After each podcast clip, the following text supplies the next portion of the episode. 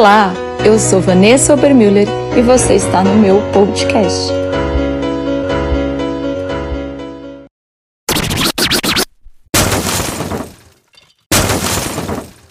Amém? E hoje eu quero falar mais uma vez sobre padrão. E o tema da minha pregação é ofensa ao câncer do propósito.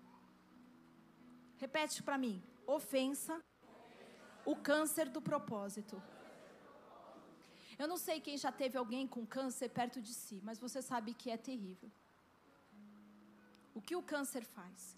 E eu quero que você entenda o peso do que é a ofensa no teu coração. Ela é como um câncer no seu propósito. A ofensa ela tem a capacidade de fazer adoecer e perecer, morrer o teu propósito. Amém? Abra comigo lá em Lucas 17. Versículo 1 diz assim: Jesus disse aos seus discípulos: É inevitável que aconteçam coisas que levem o povo a tropeçar. Mas ai da pessoa por meio de quem elas acontecem. Seria melhor que ela fosse lançada no mar com uma pedra de moinho amarrada no pescoço do que levar um desses pequeninos a pecar. Tomem cuidado. Curva a tua cabeça, feche os teus olhos. Pai querido e amado Deus, eu quero te dar graças pelo culto dessa noite pela tua doce presença, Senhor. Nós nem merecemos, Pai. E ela invadiu esse lugar, ela invadiu as nossas vidas e eu quero te louvar, Senhor, celebrar a Ti por isso, Jesus. Mas oro agora, Deus. Tu sabes os desafios, Deus, e como a igreja, como as pessoas têm sofrido dessa enfermidade espiritual que arruina propósitos, Deus. Eu oro para que na autoridade do nome de Jesus, só o Senhor, o Espírito Santo, pode fazer isso. Mantenha a tua igreja desperta, mantenha a tua igreja alerta, Senhor, que cada um de nós possamos ouvir debaixo do Espírito certo. Eu oro, Pai, repreendendo todo espírito de divisão, todo espírito de intimidação, todo espírito, Senhor, de condenação. Eu quero declarar, Espírito Santo, em nome de Jesus, permeia a atmosfera desse lugar, Pai, porque nós precisamos ser convencidos por Ti das nossas áreas onde estamos padecendo de ofensa, Senhor, e aonde isso tem matado o nosso propósito. Eu oro, Senhor, em nome de Jesus, por uma atmosfera de quebrantamento, convencimento do Espírito Santo nesse lugar, para que nós sejamos curados nessa noite, Senhor. Estabelece um novo padrão, um padrão de perdão e da graça, é o que eu te peço em nome de Jesus. Amém e amém. Dê uma grande salva de palmas a Jesus.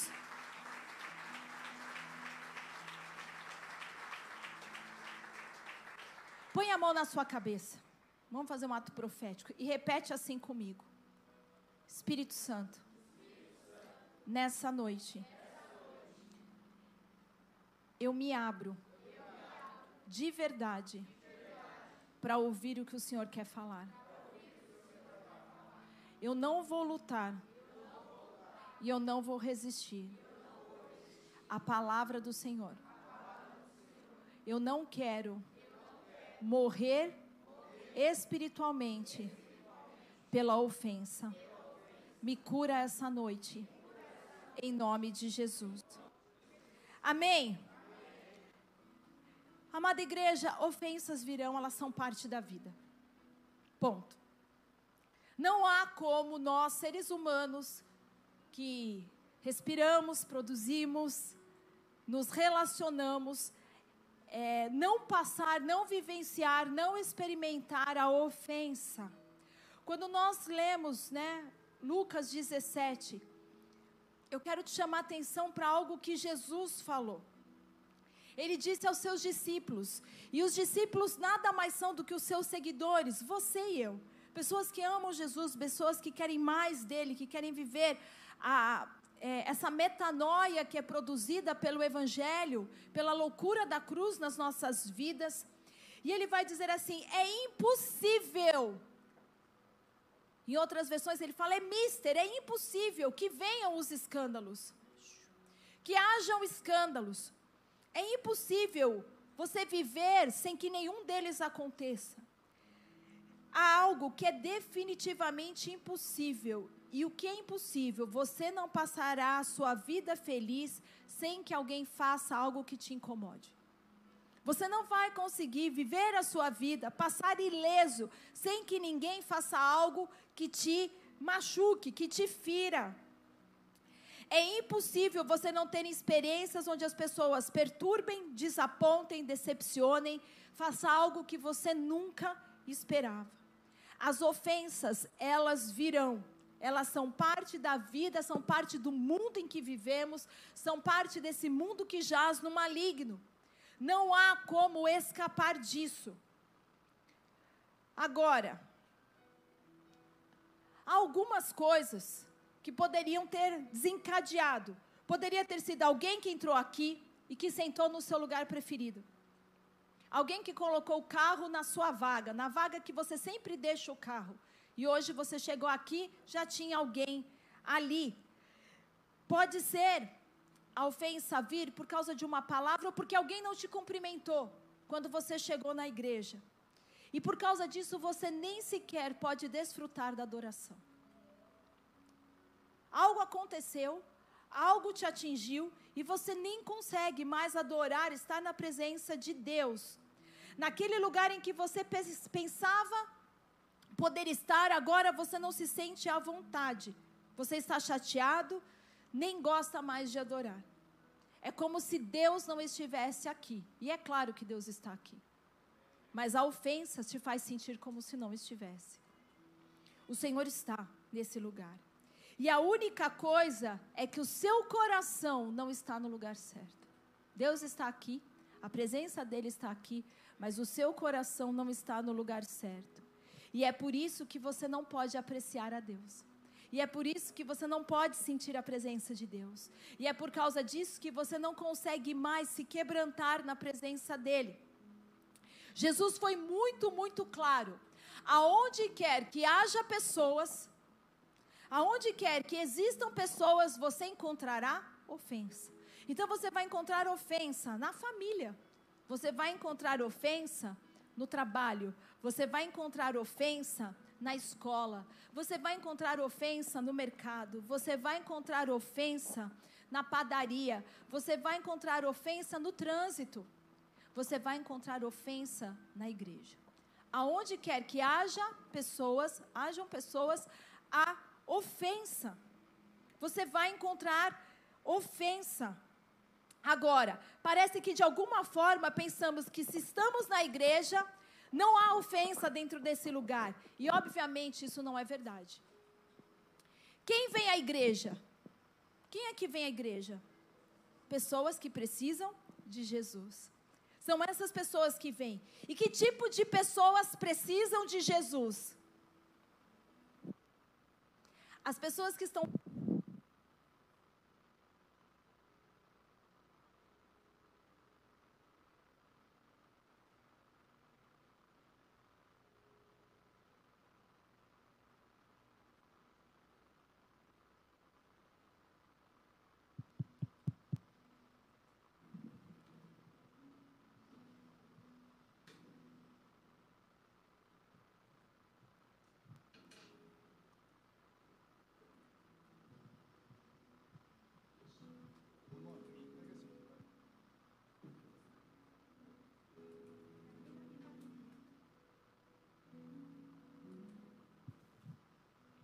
Pessoas que têm problemas nas suas vidas que não conseguem resolver.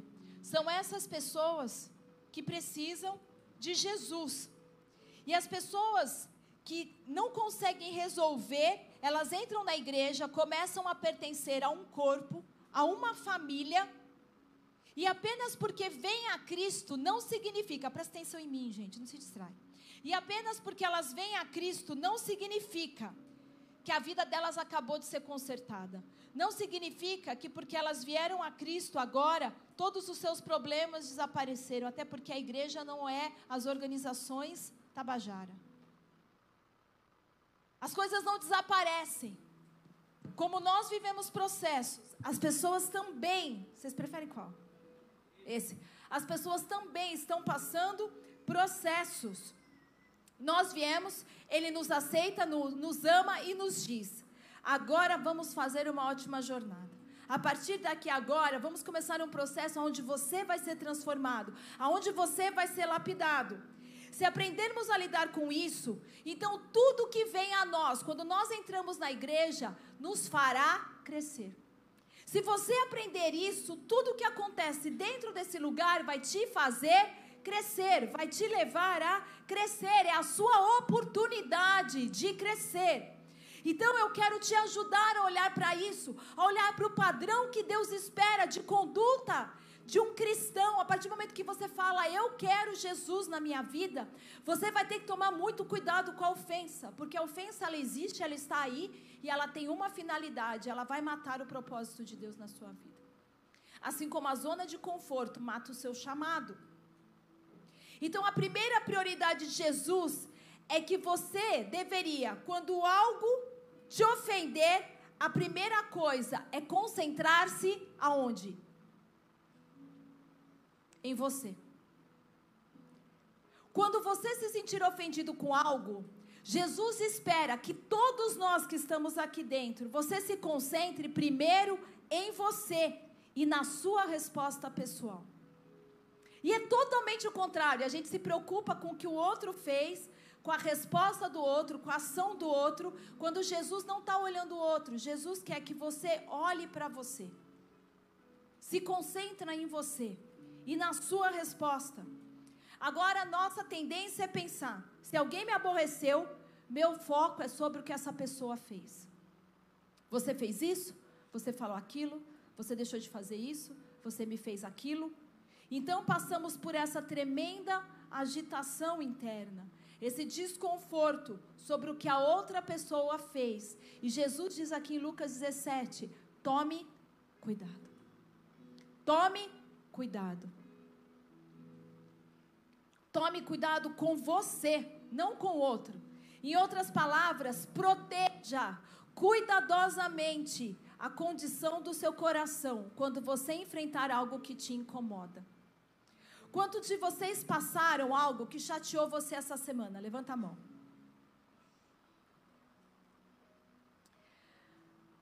Olha só, todos nós lidamos com situações que nos aborrecem. É comum a todos. Mas o que não pode ser comum a todo cristão é a ofensa. É comum a todo cristão passar por situações que te aborrecem, mas não é comum a todo cristão reagir com ofensa. O problema não é o que acontece. A coisa é que não admitimos e não enfrentamos isso de maneira correta. Nós não encaramos isso como ofensa. E por não entender, por concentrar tudo na outra pessoa, nós não lidamos de maneira bíblica com isso. Porque as pessoas, elas são maravilhosas.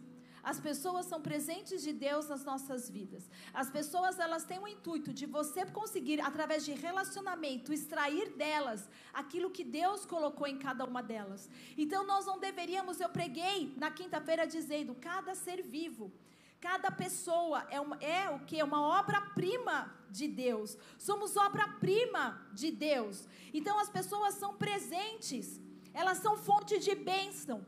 Mas elas também, vez ou outra, podem se tornar fonte de grande frustração para nós. Fonte de grande decepção nas nossas vidas.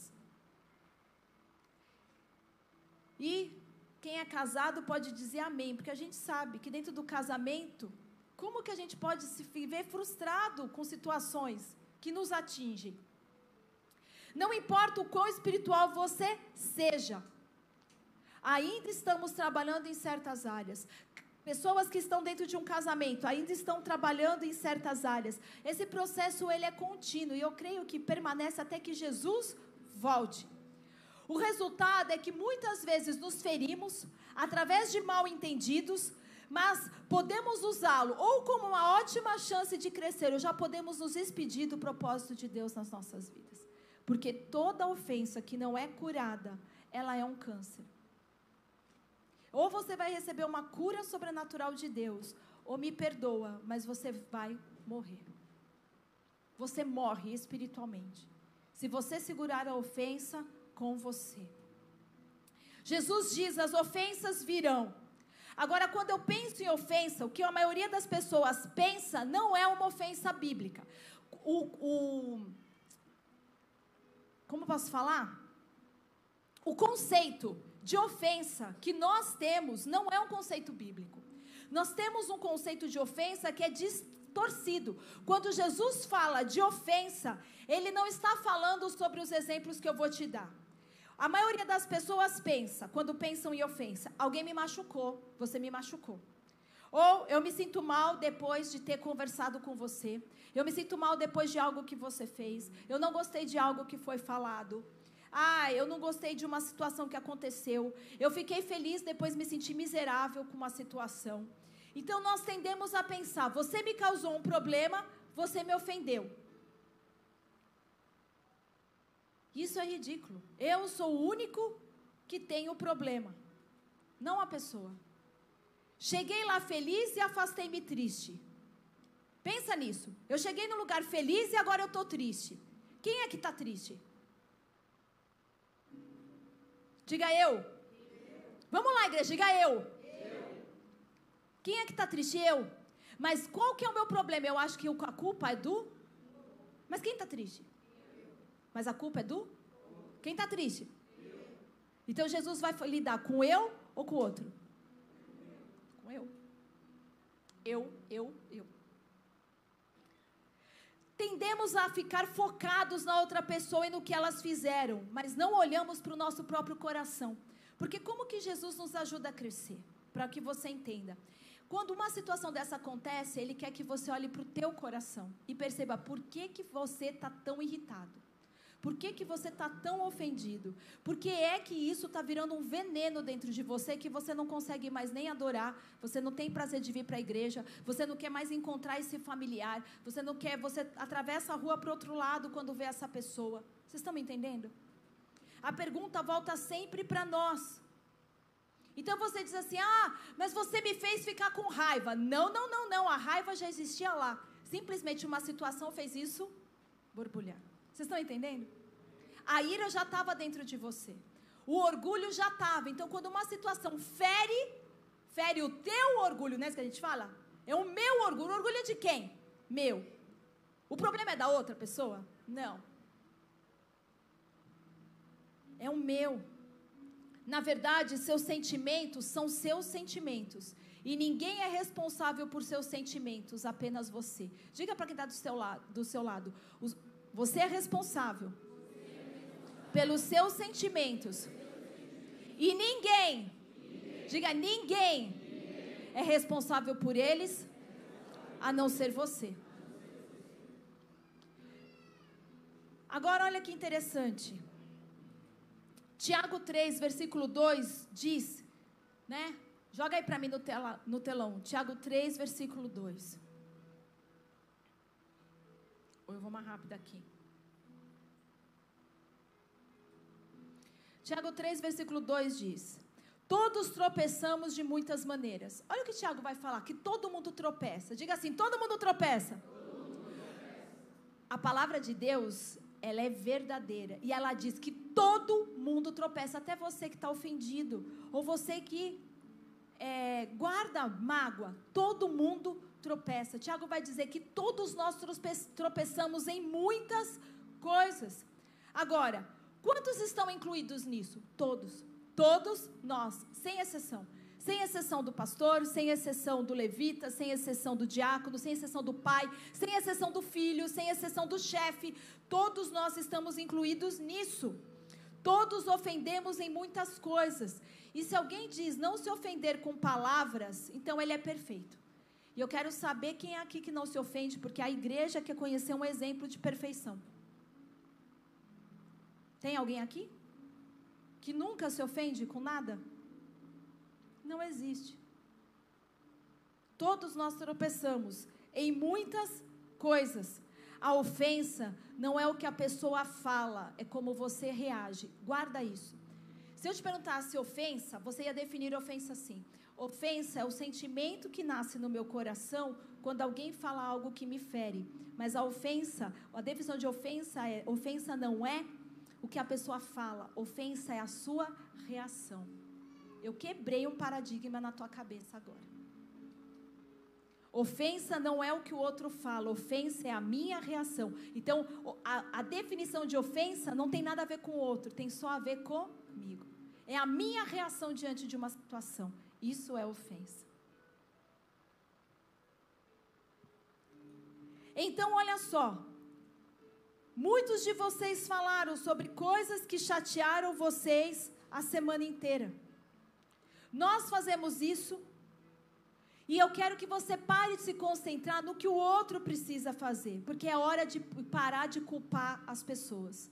Pare de culpar as outras pessoas. Pare de culpar quem te feriu. Pare de culpar o teu pastor, pare de culpar o teu líder, pare de culpar a sua mãe, pare de culpar o seu irmão, o seu marido, a sua esposa.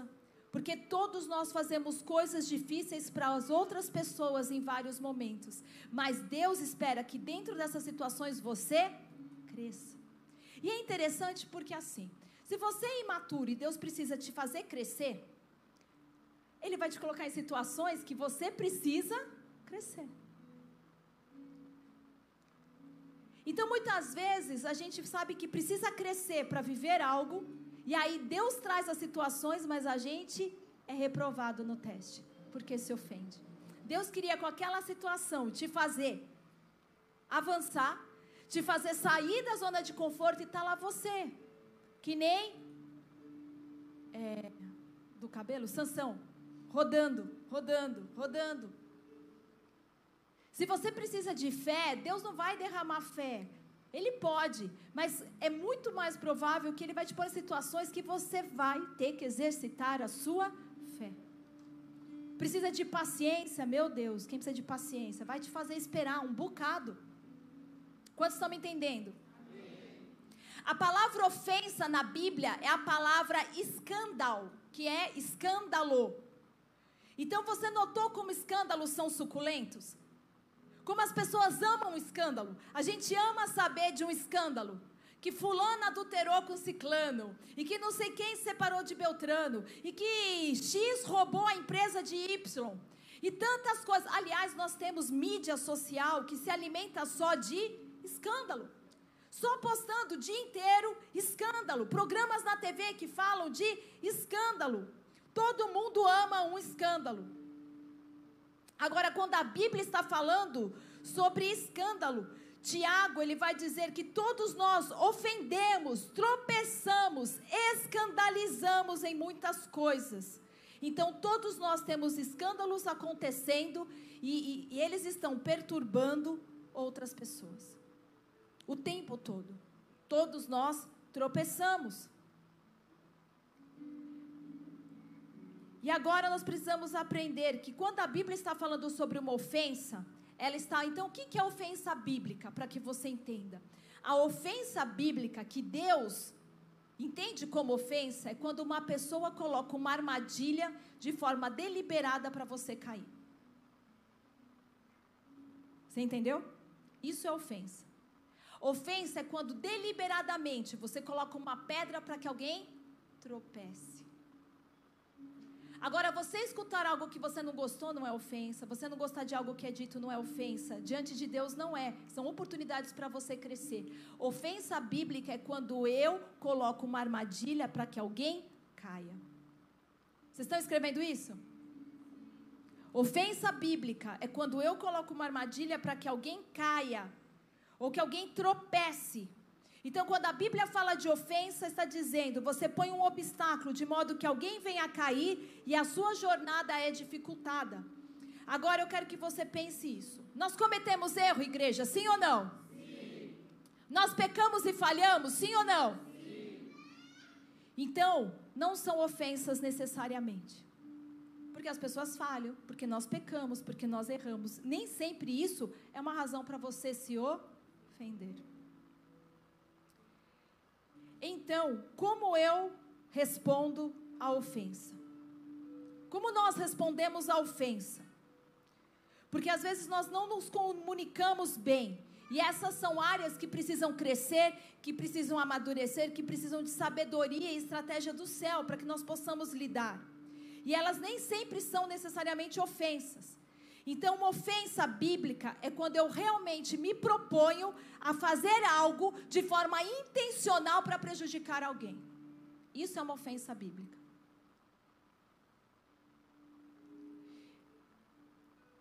E eu quero mostrar para você como isso acontece, porque você vai ficar bastante surpreso. como isso funciona. E alguns exemplos na Bíblia, eles são tremendos para nos mostrar como que é que a ofensa surge. Algumas coisas que ofendem as pessoas, que ofendem os cristãos, particularmente os incrédulos. Como aqueles que não creem em Jesus se ofendem conosco, e como aqueles que não têm maturidade se ofendem também. É a verdade. A verdade é a maior causadora de ofensa. Quando você fala algo que é verdade. No final, tem que te dar razão. Você estava certo. Como alguém te falar a verdade te ofende. Como alguém dizer para você, olha, você é assim, assim, assim, ofende. Olha, eu preciso te dizer algo, você precisa mudar nessa sua atitude, assim, assim, assim, ofende. Nada ofende mais do que a verdade. Diga assim, a verdade. A verdade pode ofender profundamente as pessoas, especialmente se a verdade vem na forma de ensino ou correção.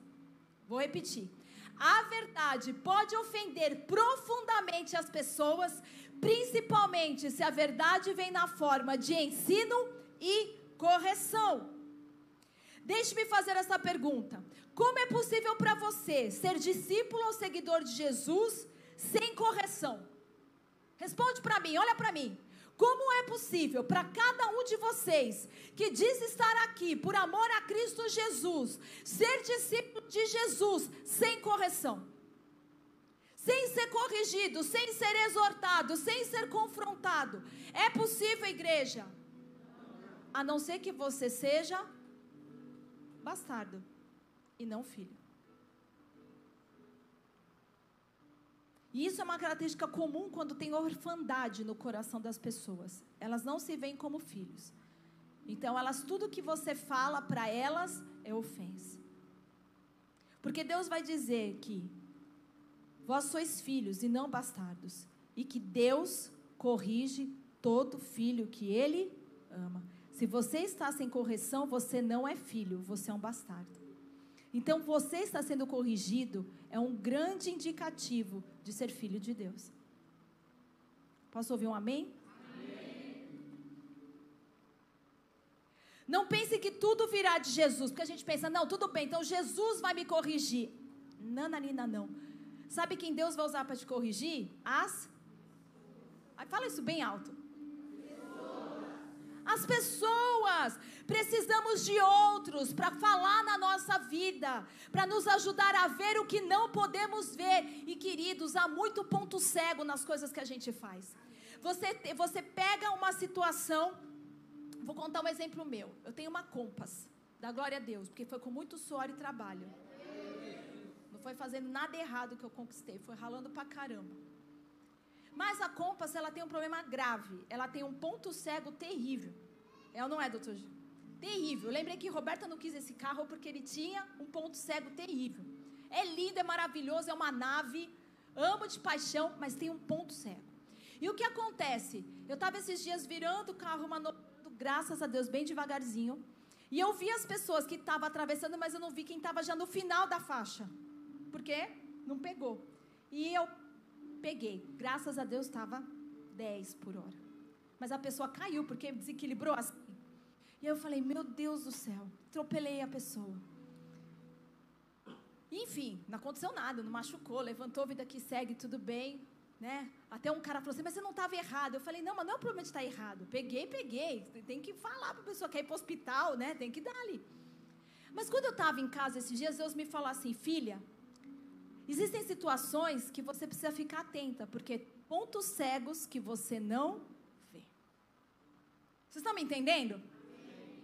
Você tem que aprender a ficar conectado com o Espírito Santo para deixar ele te dar umas exortadas. Então você precisa ter pessoas que falem na sua vida. No seu relacionamento, na forma como você conduz a tua família, na forma como você vive a sua vida cristã, na maneira como você educa os teus filhos, porque existem pontos cegos que você não vê. Dá glória a Deus. Então, dentro dessa situação, né, é, não tem como você viver sem ter correção. Não tem como você ser tão espiritual ao ponto de você pensar que o Espírito Santo vai contar tudo para você.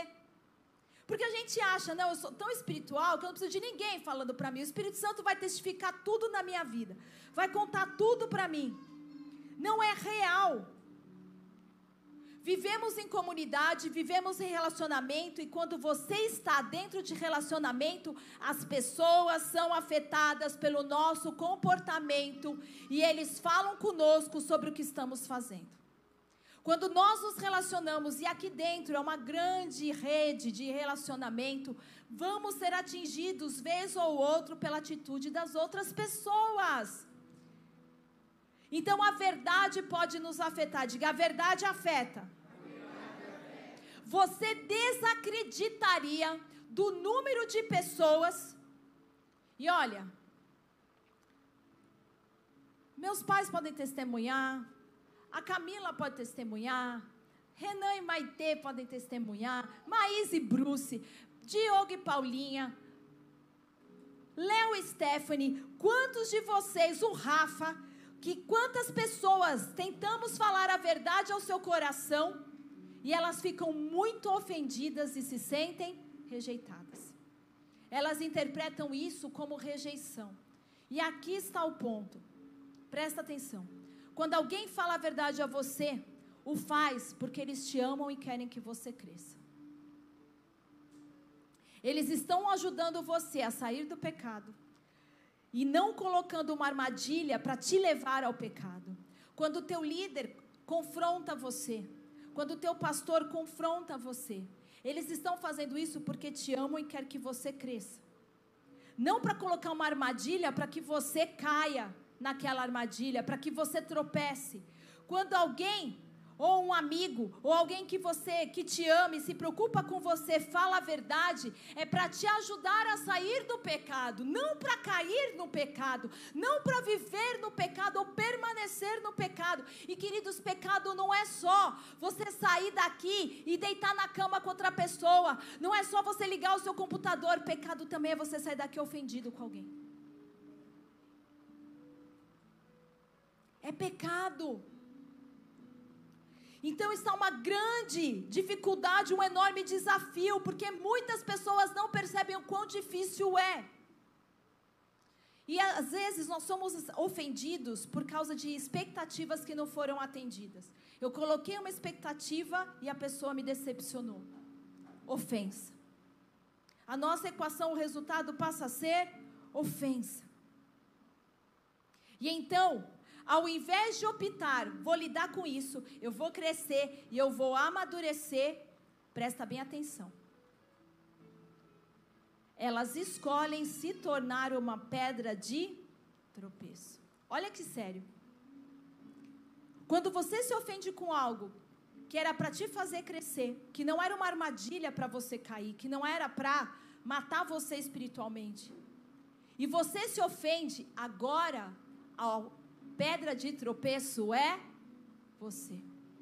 Você hoje se tornou uma pedra de tropeço.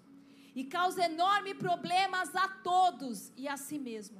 Porque uma pedra de tropeço não é um problema só para si, é para si e para todos.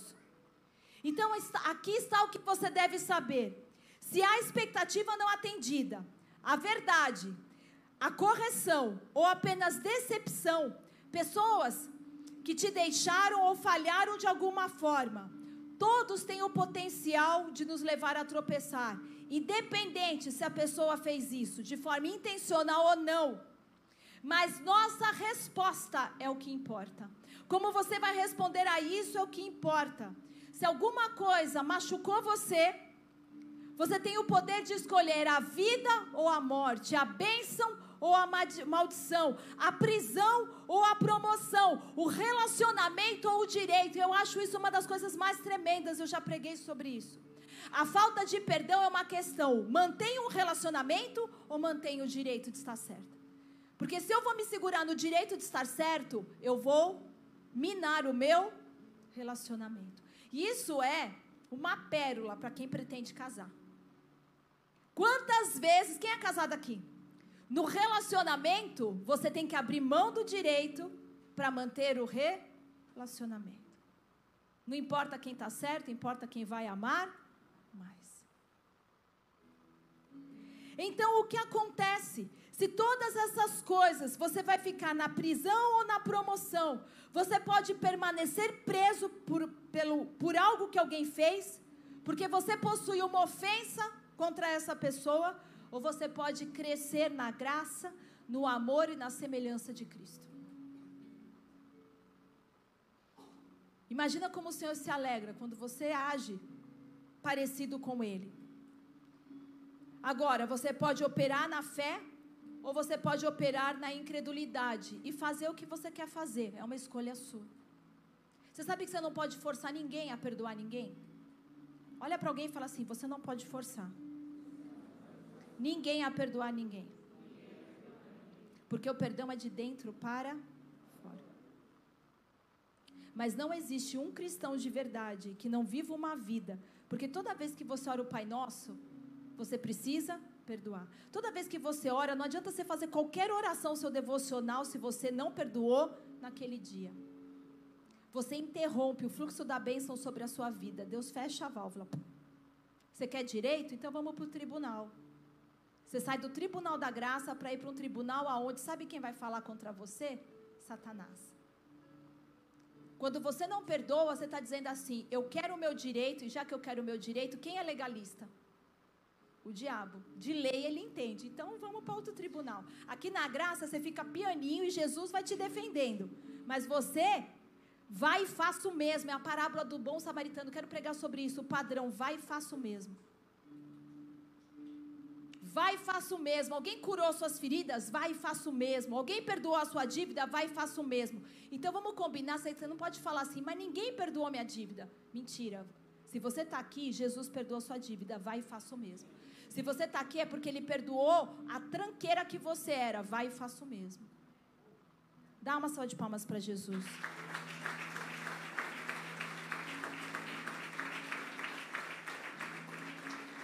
Então, cada situação que acontece nas nossas vidas é uma escolha.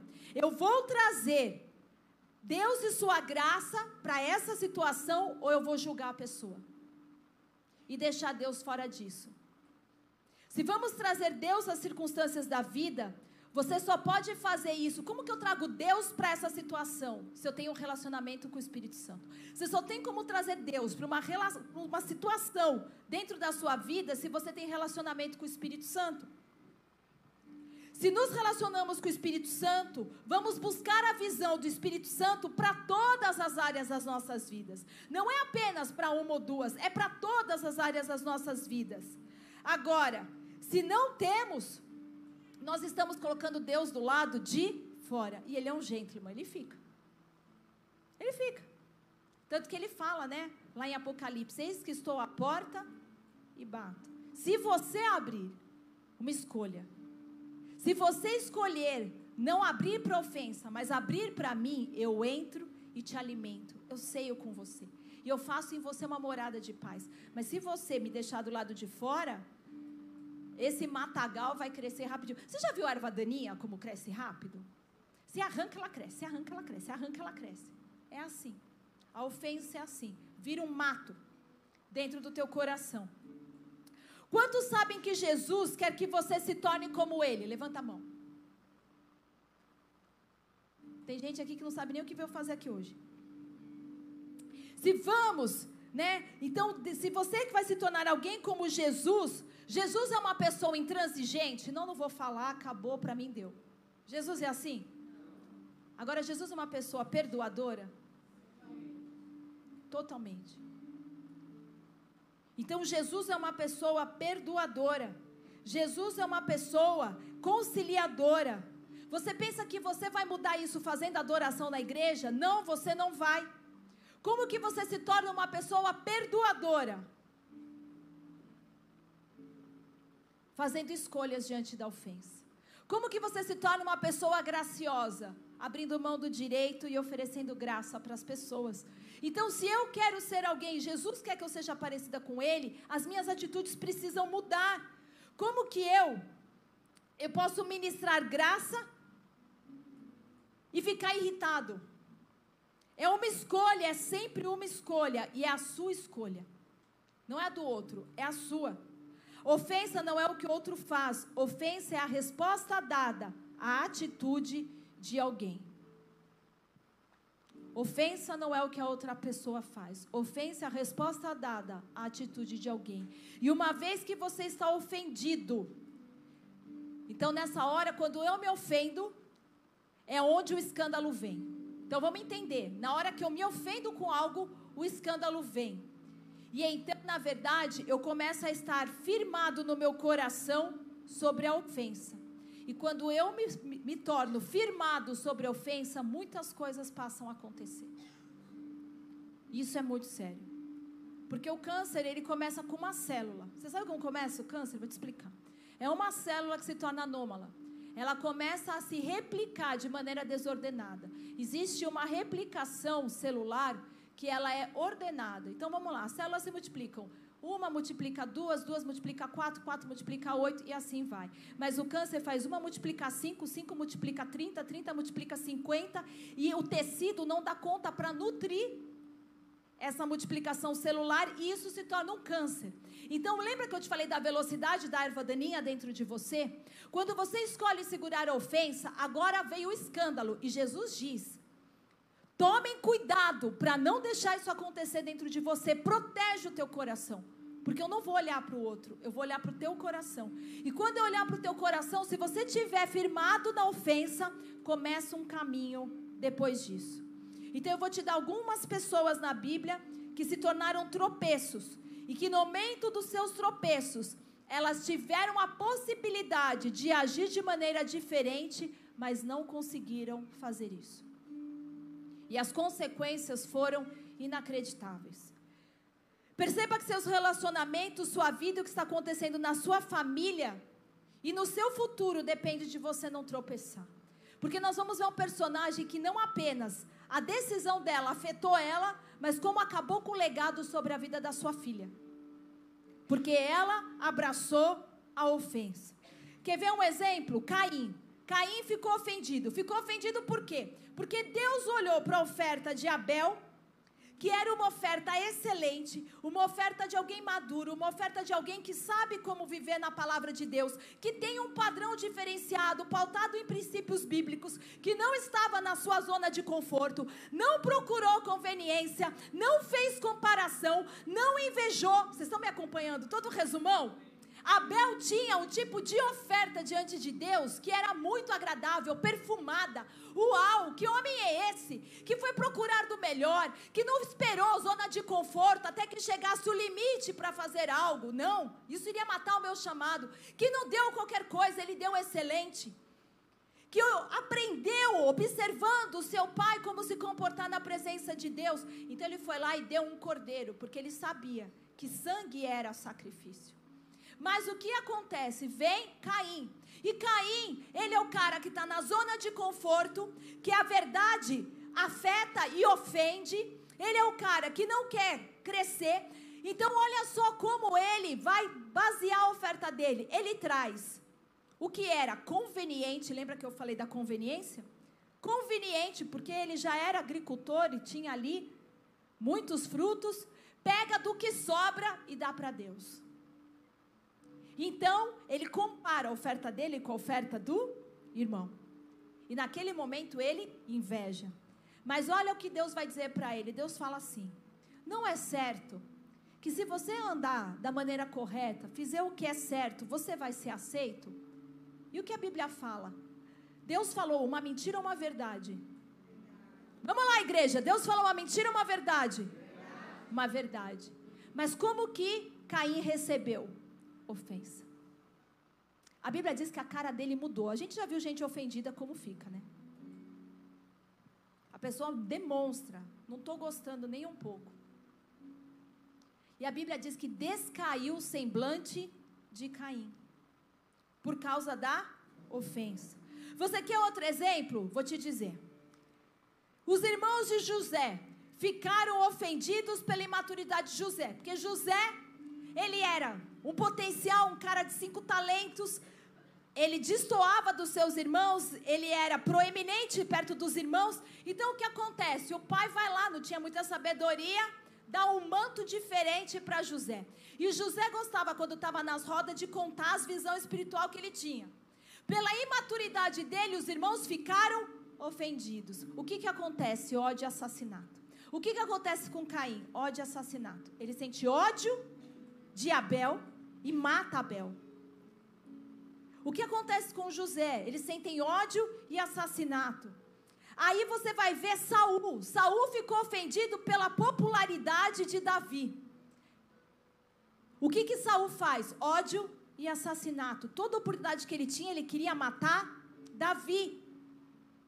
Namã ficou ofendido porque ele tinha expectativas diferentes. Então vem esse chefe do exército, um grande é, general, e uma funcionária, a menina que trabalhava na casa, falou: Olha, existe um Deus em Israel que muda essa situação. Existe um profeta que pode cuidar de você. E ele vai até o profeta, e o profeta Eliseu fala para ele assim: Olha, sabe o que você faz? Você toma sete vezes banho aí, nesse rio, que você vai ficar bom. Só que o rio, ele era caudaloso. Não era uma água cristalina. E ele fala: para me jogar num córrego, jogado ali onde eu moro. A ofensa entrou porque a resposta de Deus não veio como ele queria. Ele fez uma expectativa, mas a coisa fugiu do controle. Então o que acontece? Raiva e desprezo. E então você olha Mateus 11:6. Eu vou só te contar, depois você lê João Batista.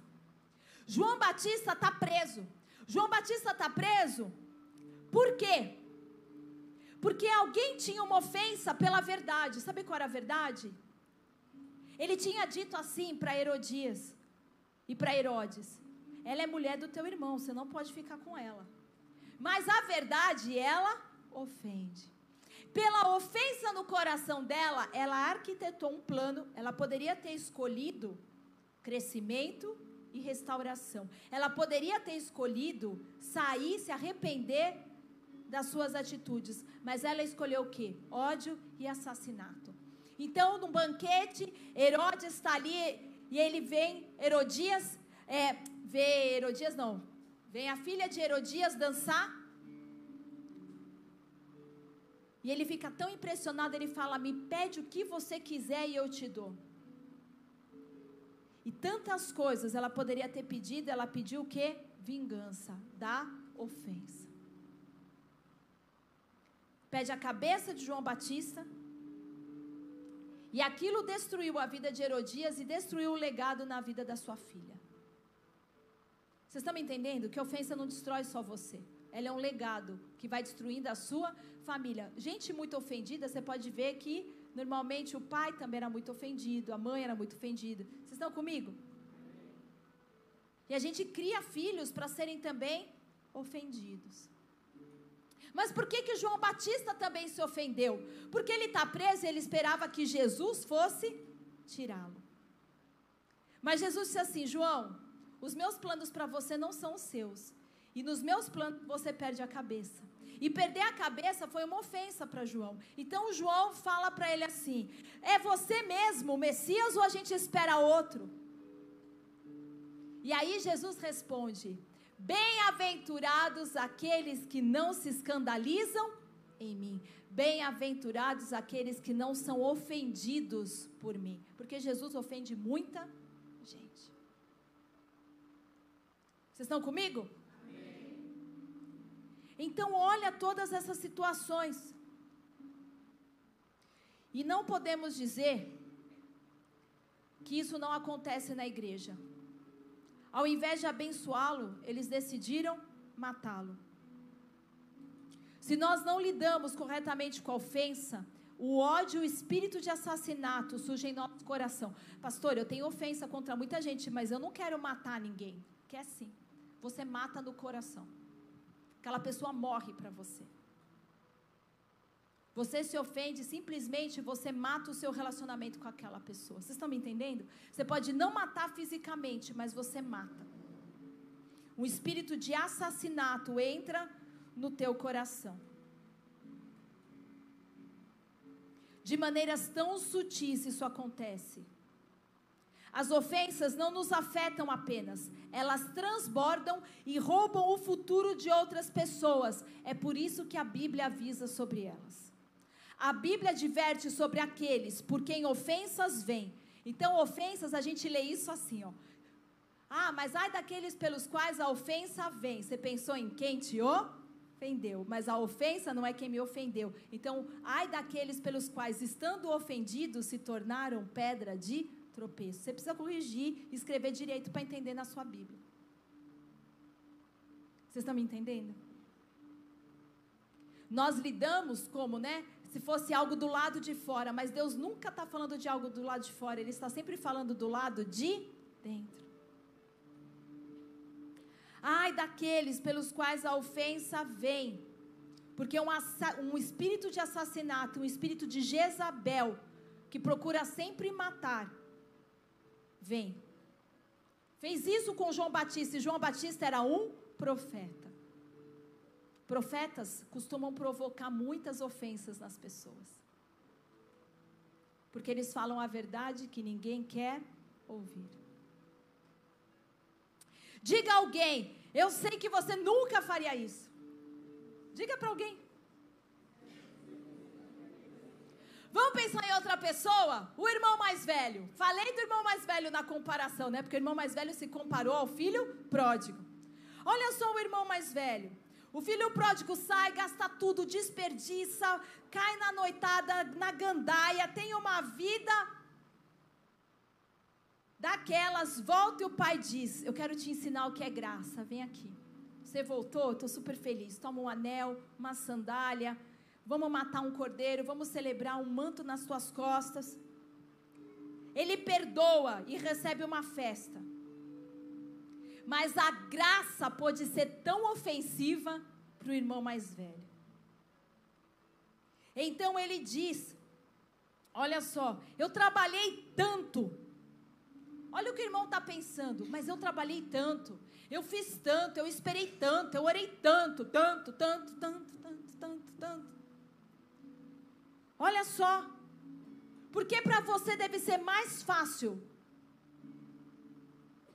Por que que para você é tudo mais fácil? Então ele fica ofendido. Ofendido pela graça. E onde há, onde quer que você encontra pessoas ofendidas, ofensa, você encontra paredes erguidas. Aonde há ofensa, há um muro levantado. Você pode dizer isso? Aonde há ofensa? Há um muro levantado. E do lado de dentro, raiva, ódio, perseguição e assassinato, porque todas essas coisas vêm do coração. Jesus disse: tome cuidado com você mesmo. O que você deve fazer é prestar atenção em você quando ficar ofendido. Porque quando elas entram, elas crescem e agora elas te controlam. Agora, o que as pessoas normalmente fazem? Quando as pessoas sofrem uma ofensa, alguém fez alguma coisa para te machucar, te decepcionar, e isso está no seu coração. Você tem uma escolha: ou você ministra graça, e acreditando que Deus te ajudará a se libertar, como um passo para avançar, que Deus vai te ajudar a perdoar essa pessoa, ou você oferece ofensa. Se uma pessoa abriga ataque, você está fazendo a coisa errada. Se você segurou a ofensa, você tomou a pior decisão. Se você agora se feriu, você está tomando a pior escolha. Então elas costumam, o que, que uma pessoa ofendida faz? Elas costumam encontrar alguém para conversar sobre o que está acontecendo na sua vida. Olha o que, que a ofensa vai fazendo, porque que ela é a pedra de tropeço. Vocês estão comigo?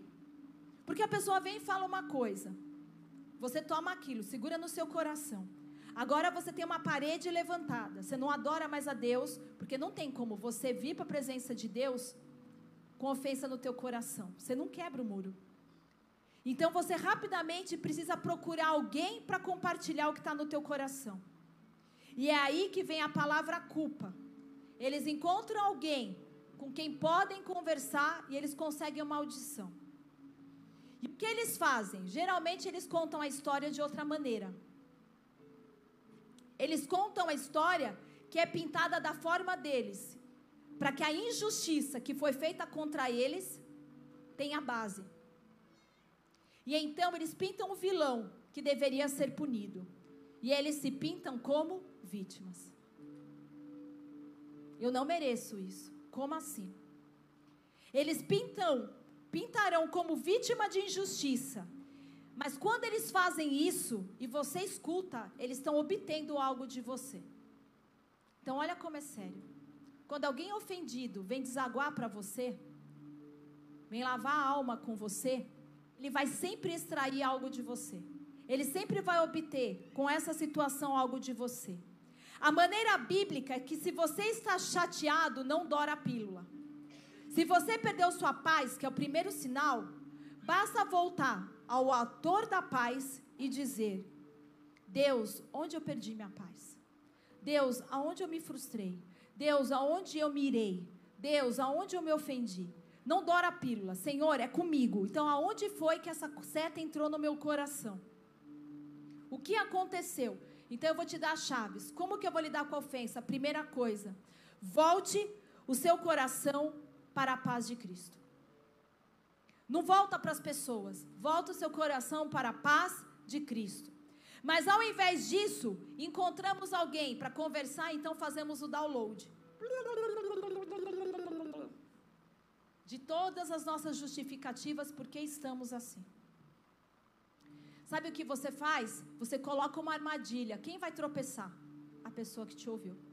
É batata. Gente, isso é tão sério. Isso é tão sério. Você se ofende. E ofensa não é aqui o sentimento que você tem da pessoa. Ofensa é como você posiciona o seu coração. E então, você passa a ser uma pedra de tropeço deliberada para quem está te ouvindo. Você se torna uma pedra de tropeço. Mas a pessoa que te escuta não sabe disso e nem sequer vê isso acontecer. Quantos de vocês conversaram já com alguém que disse a sua versão e depois você se sentiu é, mal pela pessoa? Você tomou as dores da pessoa? Levanta a mão. Quem aqui já ouviu algo e depois falou assim: Meu, você tem razão, você está certo, aquilo entra no teu coração. Ouvir alguém falar sobre outro e na próxima vez que você vê a pessoa, você nem consegue mais também olhar para a cara dela. Você não tinha nada contra a pessoa. Você não tinha problema nenhum com a pessoa, mas agora não é só um que tem problema, agora são dois. E se desagou para mais, o negócio foi embora. Diga bem sério para quem está do teu lado. Ofensa é um câncer do seu propósito.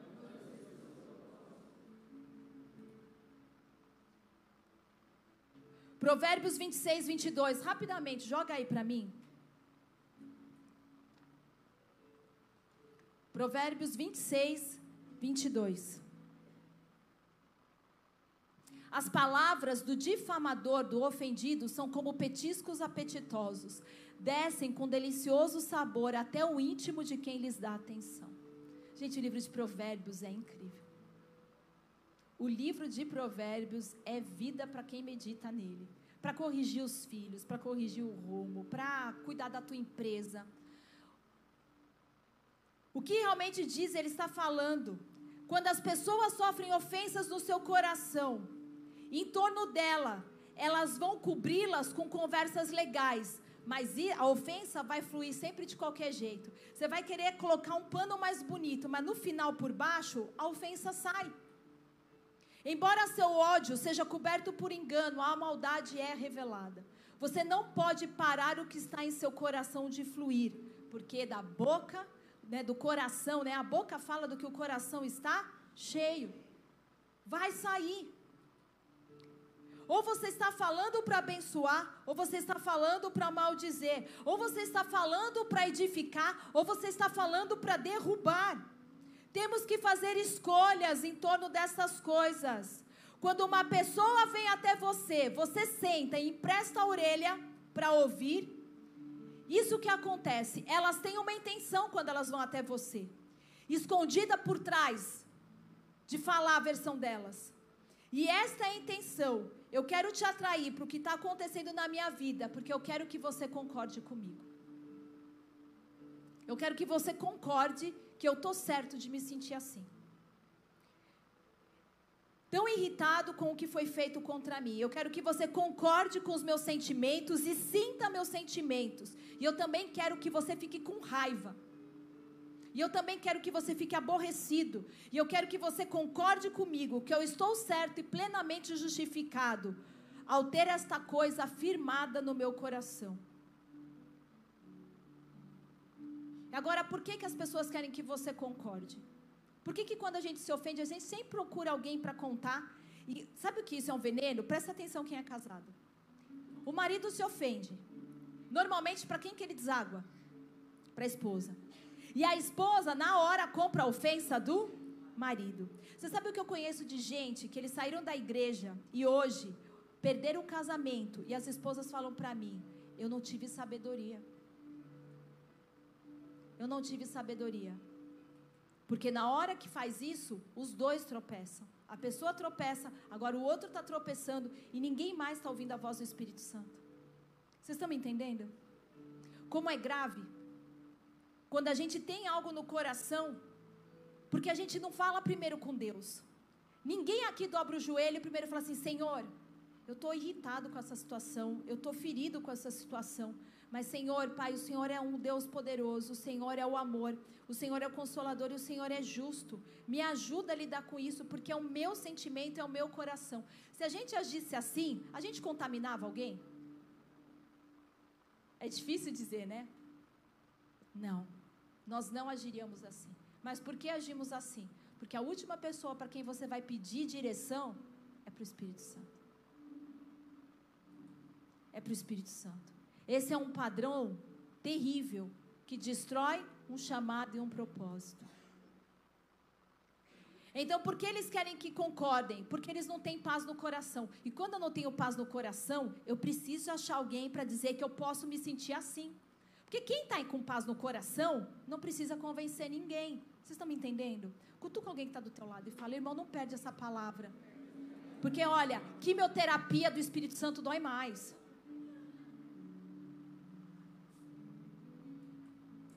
Você imagina ter que enfiar na veia essa verdade em você, dói. Eu quero que você me diga, tá tudo bem. Eu concordo com você. E quando eu faço isso, o que eu consigo? Eu trago essa pessoa para o meu lado. Eu atraio essa pessoa para o meu lado. E se eu atraio ela para o meu lado, então eu agora te separei daquela pessoa que você conhece e possui um bom relacionamento. Então agora eu criei divisão.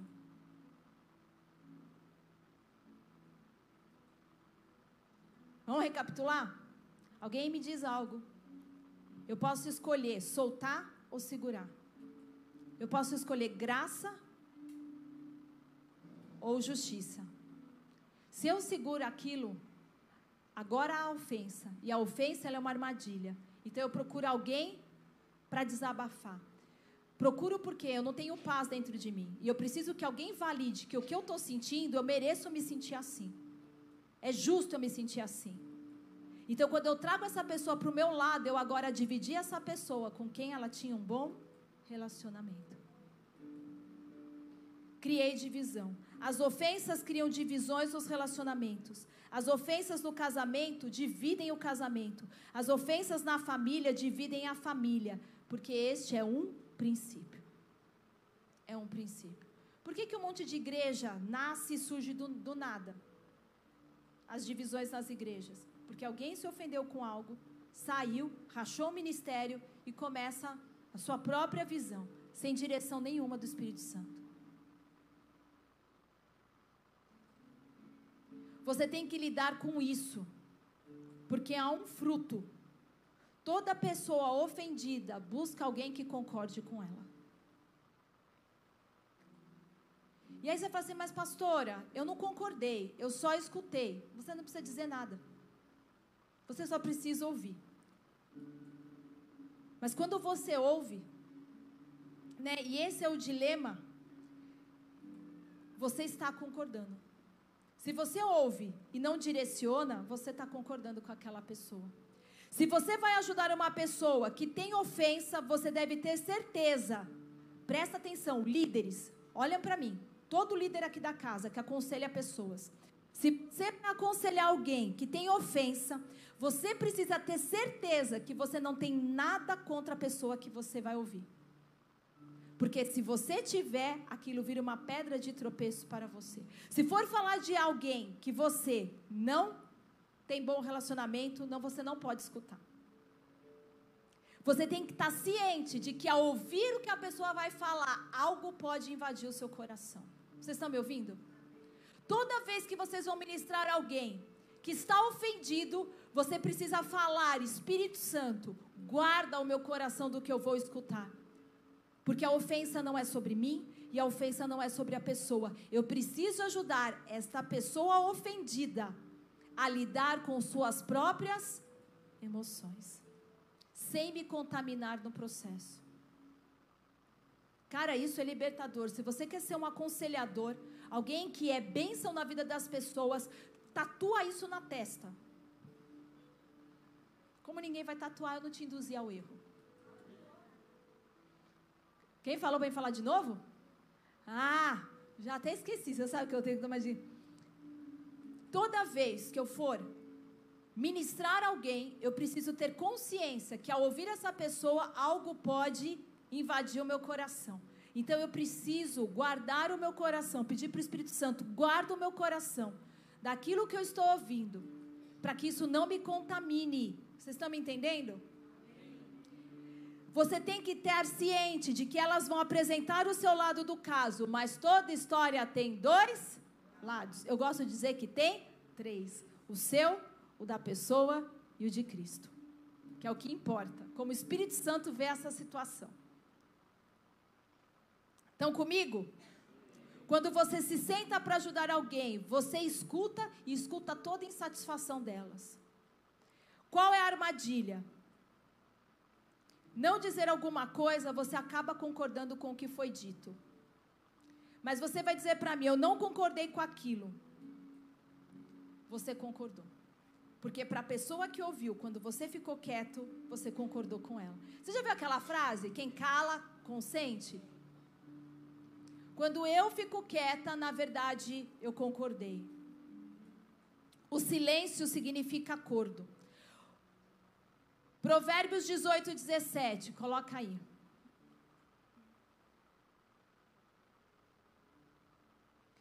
Eu quero te dar né, duas escrituras que você precisa ter em mente sempre que alguém for falar com você. A primeira pessoa a apresentar sua causa sempre parece ter razão. Até que outra pessoa venha à frente e defenda a sua tese. Agora coloca Provérbios 18, 13.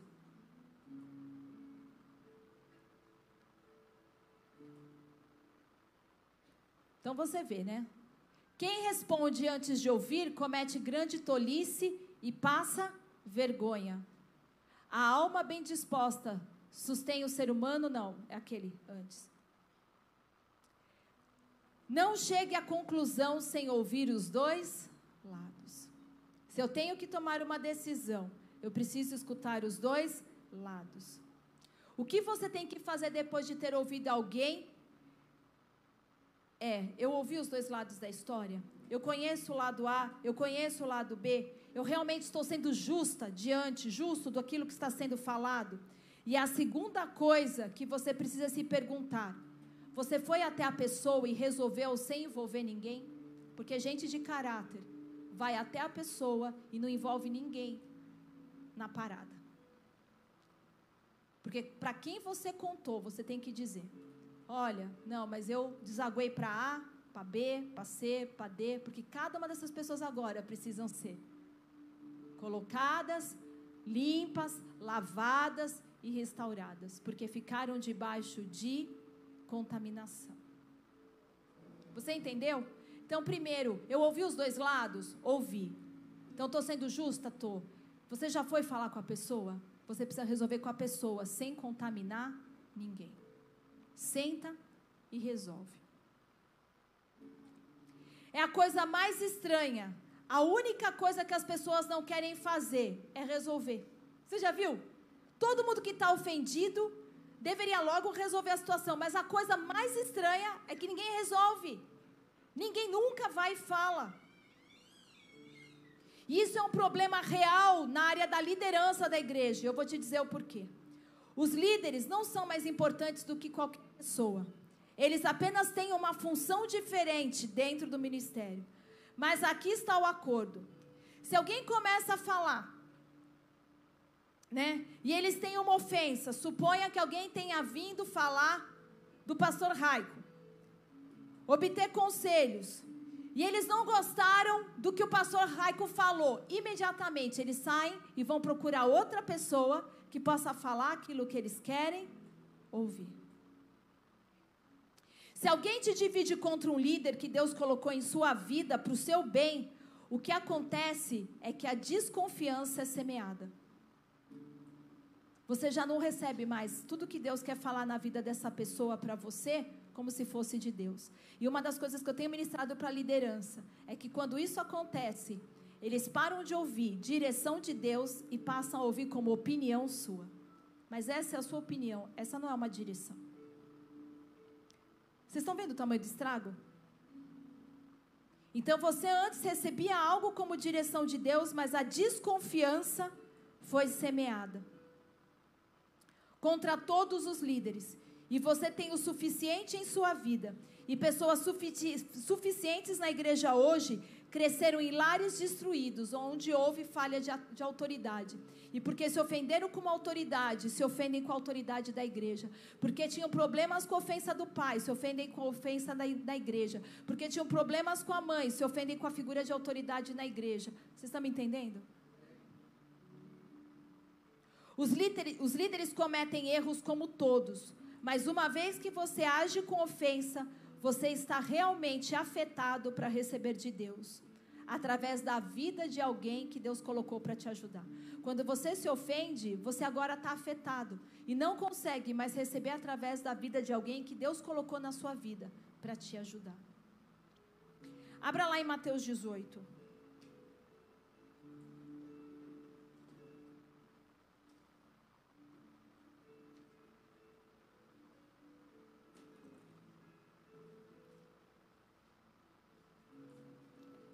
Mateus 18 diz assim: ó,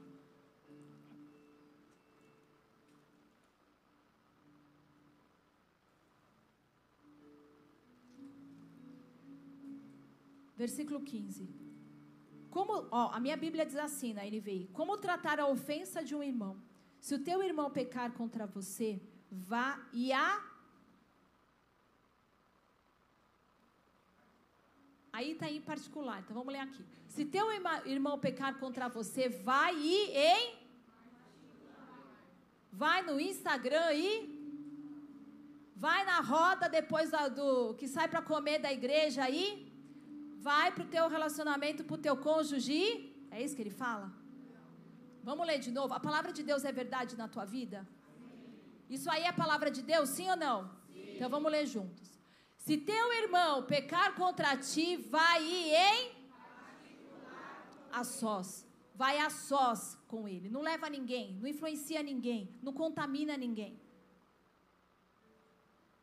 Vai a sós com ele.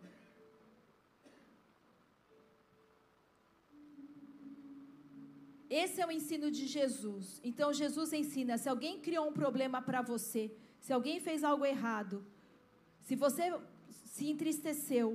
Não apenas quando não fizeram, ou porque deixaram de fazer, ou porque falaram que ia fazer e não fizeram. Resolva rapidamente, vá até ele sozinho, apenas vá e fale com ele sozinho. Encontre uma maneira de falar com essa pessoa. E agora, se você vai fazer isso, eu quero te ensinar como faz. O objetivo é ter uma reconciliação. Se você vai até o teu irmão, Jesus não está pedindo para você ir lá e ter uma briga com essa pessoa. Vocês estão me entendendo? Jesus está te dizendo para você ir encontrar essa pessoa para se recon. A igreja coopera comigo, vamos lá, porque esse é o motivo maior de vocês desistirem. Vai lá e se reconcilia. se reconcilia. Como que eu me reconcilio? Chegando dizendo assim: você fez isso, fez isso, fez isso, fez isso, fez isso. Você vai terminar brigando. Como que eu reconcilio? É por isso que muita gente no casamento patina. Eu me senti assim. Eu fiz isso. Eu. Você nunca vai conversar com alguém apontando os erros da pessoa, você aponta os seus. Porque na hora que você faz isso, a outra pessoa também vai se armar. Deixa as pedras no caminho. Deixa as pedras no caminho. Olha para assim, com olhar de amor e fala: Deixa as pedras no caminho. Se eu estou indo até essa pessoa para conversar, eu quero parar com essa situação, não perpetuar ela mais. O objetivo é trazer unidade. Porque quando há acordo na terra, a bênção volta a fluir do céu. Quando há acordo na terra, a bênção é derramada. Aonde há unidade, a bênção é derramada. Aonde há reconciliação, a bênção é derramada. Aonde há reparo, a bênção é derramada. Aonde há perdão, a bênção é derramada.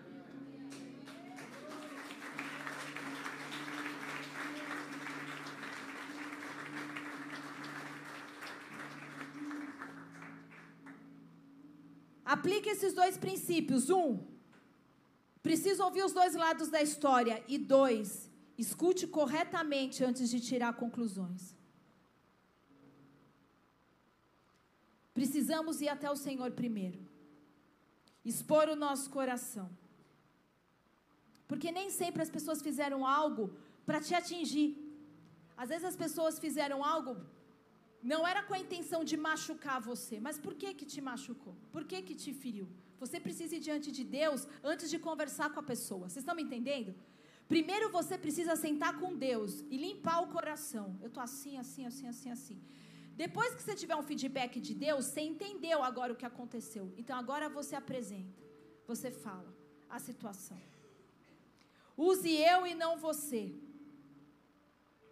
Porque isso termina sempre em briga. Vá com o coração para ouvir, um coração para falar e para compartilhar. E vamos ver o que o Espírito Santo faz. Vamos ver o que o Espírito Santo faz, como ele age. Outra coisa, peça um tempo e um lugar adequado. Não é no seu tempo. Porque às vezes a gente se ofende e fala, quero conversar com você. Não é assim. Deixa eu te ensinar a inteligência emocional. Eu gostaria de conversar com você. Quando você pode. E aonde você pode. Você dá para outra pessoa a opção de escolher quando ela se sente, quando ela acha que é o momento e quando é adequado. A gente não bota ninguém na pressão. Não, mas agora você vai. Não tem que escutar nada. Vou escutar quando tiver que escutar. Vou falar quando tiver que falar. Vocês estão me entendendo? Sempre há um custo. E eu. Isso. Quando algo é quebrado no relacionamento, sempre há um custo para corrigir. Isso é o mais triste. Porque quando você quebra o teu relacionamento com alguém, vai custar agora para você corrigir isso. Você tinha, agora você perdeu. Isso vai te custar algo. Não é só porque a gente se perdoa que não tem um custo envolvido. Vocês estão me entendendo? Há um custo para ser. Então, seja rápido e objetivo, use eu e não você. Número três, esteja disposto a pagar o preço. Porque está falhando? Seja disposto a pagar o preço. E quarto ponto, proteja o seu coração. Ouça sempre os dois lados. Líderes, protejam seu coração. Você só está ouvindo um lado da história. O caminho de Jesus, ao invés de criar um escândalo e uma divisão, num relacionamento é graça, verdade e perdão. O caminho de Jesus, quando eu vou escutar algo, é graça, verdade e perdão. Nunca é trazer divisão ou quebra no relacionamento. E por fim, fale apenas quando o seu coração estiver livre.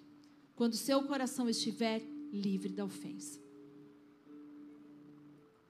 Enquanto houver ofensa, você só vai querer saber quem tem razão, quem está certo, você vai querer convencer a pessoa que você acha que te feriu a concordar com você. Então isso não é reparo, isso não é reconciliação, isso é briga na certa. Vocês entenderam? Curva a tua cabeça, feche teus olhos.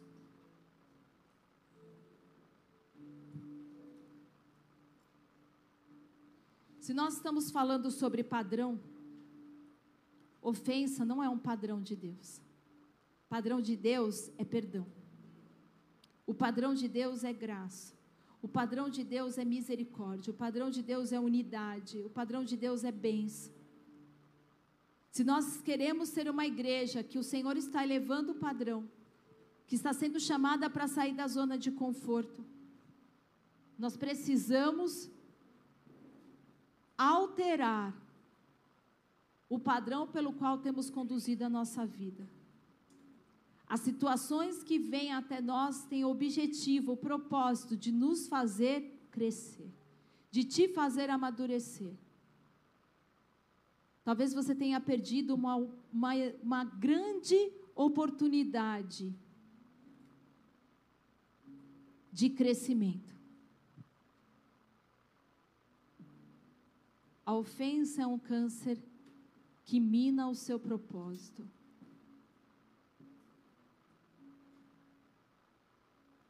Agora imagina se tem, nós somos o corpo de Cristo é formado, cada um de vocês é uma célula. Se uma célula está doente, a capacidade que ela tem de replicar a ofensa é enorme.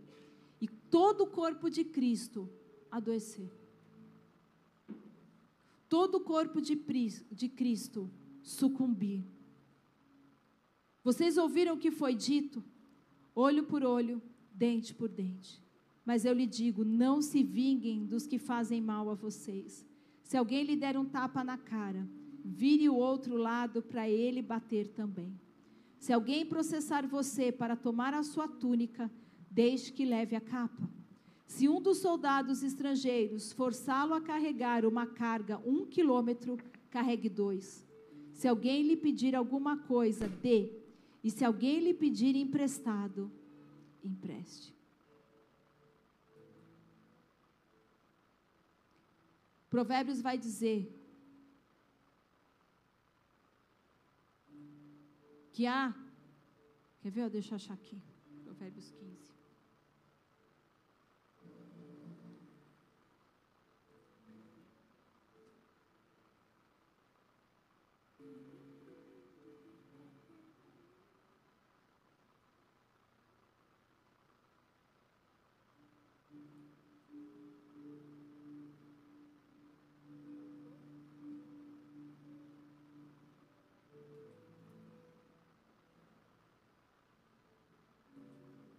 Quem recusa a disciplina faz pouco caso de si mesmo, mas quem ouve a repreensão obtém entendimento. O homem irritável promove dissensão, mas quem é paciente acalma a discussão.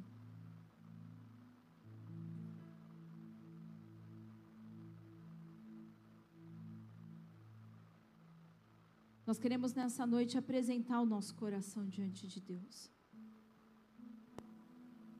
Os nossos sentimentos. Você fez uma oração no início dizendo que seria honesto, que daria liberdade ao Espírito Santo. Que não resistiria ao Espírito Santo.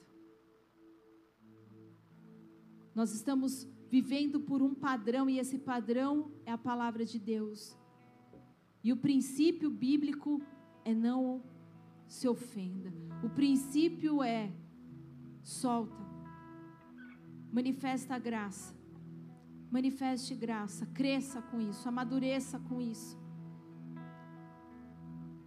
Quebre com os muros que você levantou. Porque do lado de dentro há ódio e assassinato. Você está matando um relacionamento. Você está matando o seu propósito. Você está matando e sufocando a minha presença. Eu não posso fazer jorrar de uma fonte uma água boa e uma água amarga. Não pode fluir de uma mesma boca bênção e maldição. Faça a escolha certa. Feche os teus olhos. Pai, nós apenas honramos a Ti e queremos te agradecer. Agradecemos o preço que você estava disposto a pagar para que pudesse nos reconciliar. Senhor, abrimos nossos corações para Ti neste momento, para que o Espírito Santo, Teu Espírito, Deus, fale conosco. Enquanto estamos com os nossos olhos fechados e as nossas cabeças curvadas, se há alguma pessoa aqui e você não está conectado a Deus, você não é um discípulo de Jesus, você está desconectado, e o que está impedindo, o que é que está te impedindo hoje de dar o próximo passo? O que é que está te impedindo hoje de se render a Ele? Jesus morreu na cruz por você.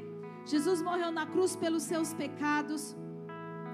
E ele morreu para fazer de você filho e não órfão. Então, se esse é o desejo do seu coração, se há alguém aqui que quer hoje render a vida a Cristo, erga uma de suas mãos no lugar onde você está. Eu só quero te conduzir numa oração, numa simples oração. Repita assim comigo. Jesus, eu preciso de você. Jesus, eu preciso de você. Porque eu tenho pecados na minha vida. Porque eu tenho pecados na minha vida. E eu estou levando. E eu estou levando a minha vida, a minha vida sem ti. Sem ti. E eu preciso da sua ajuda. E eu preciso da sua ajuda. Por isso, Jesus. Por isso, Jesus. Eu venho até eu você. Venho até você. Crendo que o Senhor morreu na cruz pelos meus pecados. Crendo que você morreu na cruz pelos meus pecados. Te recebo na minha vida. Te recebo na minha vida. Te aceito. Te aceito como meu único, como meu único e suficiente, e suficiente Jesus e Salvador. Jesus e Salvador. Eu quero a ti, Jesus. Eu quero a ti, Jesus. Quero receber perdão pelos meus pecados. Quero receber perdão pelos meus pecados. Quero ter uma vida onde ande com o Senhor. Quero ter uma vida que ande com o Senhor. Pai, em nome de Jesus, você que levantou a sua mão. Senhor Deus, Pai, eu quero orar agora. Dê a graça necessária, Senhor, a força necessária para que possa permanecer, Senhor, nessa decisão. Nós oramos declarando, Pai, que como igreja, Pai, nos dispomos a ajudá-los nessa jornada, Senhor. Que em nome de Jesus, o Senhor os visite de maneira sobrenatural. Que o Senhor encha seus corações com amor, com graça, com perdão. Que todo peso de condenação caia por terra na autoridade do nome de Jesus. Amém e amém. E agora eu quero fazer uma pergunta para vocês, para os demais, todos com seus olhos fechados. Quantos de vocês ouviram Deus falar ao seu coração hoje? Quantos que conseguiram ouvir dentro da pregação, dentro da mensagem, que era o Espírito Santo falando com você? Há uma falta de paz na sua vida, a turbulência no seu coração. E esse tumulto em seu coração não é fruto do que as pessoas fizeram ou deixaram de fazer. Mas ele está aí, essa turbulência está aí pela forma como você respondeu à situação. O que quer que alguém faça, você ainda pode ter isso ou não no seu coração. Mas a paz, ela vem com preço. Você deve parar de tentar se convencer de que está certo e que eles estão errados. Você precisa tomar uma decisão. Eu valorizo o relacionamento ou prefiro estar certo? Porque sempre há uma escolha. Com quantos de vocês Deus falou essa noite? Quão rápido você percebeu que você se ofende? Eu quero que você pense em circunstâncias em que você se ofendeu. E nas vezes que você compartilhou essa ofensa com outras pessoas. Porque se você precisa compartilhar algo com alguém, deve ser alguém que possa te ajudar e fazer o que Jesus disse: perdoa e abençoa essa pessoa. Vá falar com ela. Alguém que tenha coragem de dizer a você: é errado se sentir assim. E que você possa dizer: eu fico feliz de ter compartilhado. Mas vou fazer agora o que é certo e vou resolver o problema. A maior parte das ofensas ocorre no ambiente familiar ou dentro dos casamentos. Porque a maior parte das ofensas é com quem está perto de nós. Nós podemos até mesmo nos ofender com Deus, pela resposta dele não ser a que nós queríamos. Podemos nos ofender, como eu li para você no início. Tropeçamos em muitas coisas. Ou você pode crescer. Você pode permanecer tropeçando, ou você pode crescer. Que grande dia quando eu tomo a decisão de abrir mão da ofensa, escolher responder de maneira divina, liberar bênção, parar de amaldiçoar, liberar graça, parar de julgar e acreditar que Deus agiu corretamente ao invés de abrigar a incredulidade. Essa é uma decisão pessoal. Essa é uma decisão que só você pode tomar nesse lugar essa noite. Só você pode ir diante de Deus, do Espírito Santo, e dizer: Eu vou segurar essa pedra, ou eu vou crescer na graça. Se essa é a sua decisão, de largar as pedras, crescer na graça. Se você entende, eu tenho problemas com ofensa. E eu escolho hoje levar isso primeiro diante de Deus, para com o coração limpo resolver isso com a pessoa que me feriu. Se coloque de pé no seu lugar. Na vida real, o maior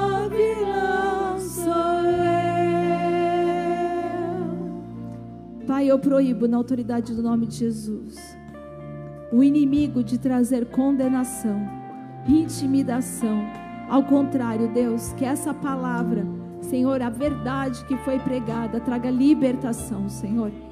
Deus, em nome de Jesus, que ninguém venha a ser julgado a não ser pela própria consciência, Senhor. Deus, Pai, nós declaramos, Espírito Santo, nos convença do nosso pecado, da justiça e do juízo, debaixo de uma atmosfera de graça e de misericórdia, Senhor. Nós te louvamos por essa palavra. Queremos ser uma igreja com um padrão de perdão, um padrão de reconciliação e não vivermos por um padrão, Pai, de ofensa que mata o propósito. É assim que eu oro e te agradeço no nome de Jesus. Amém e amém. Dê uma grande salva de palmas a Jesus.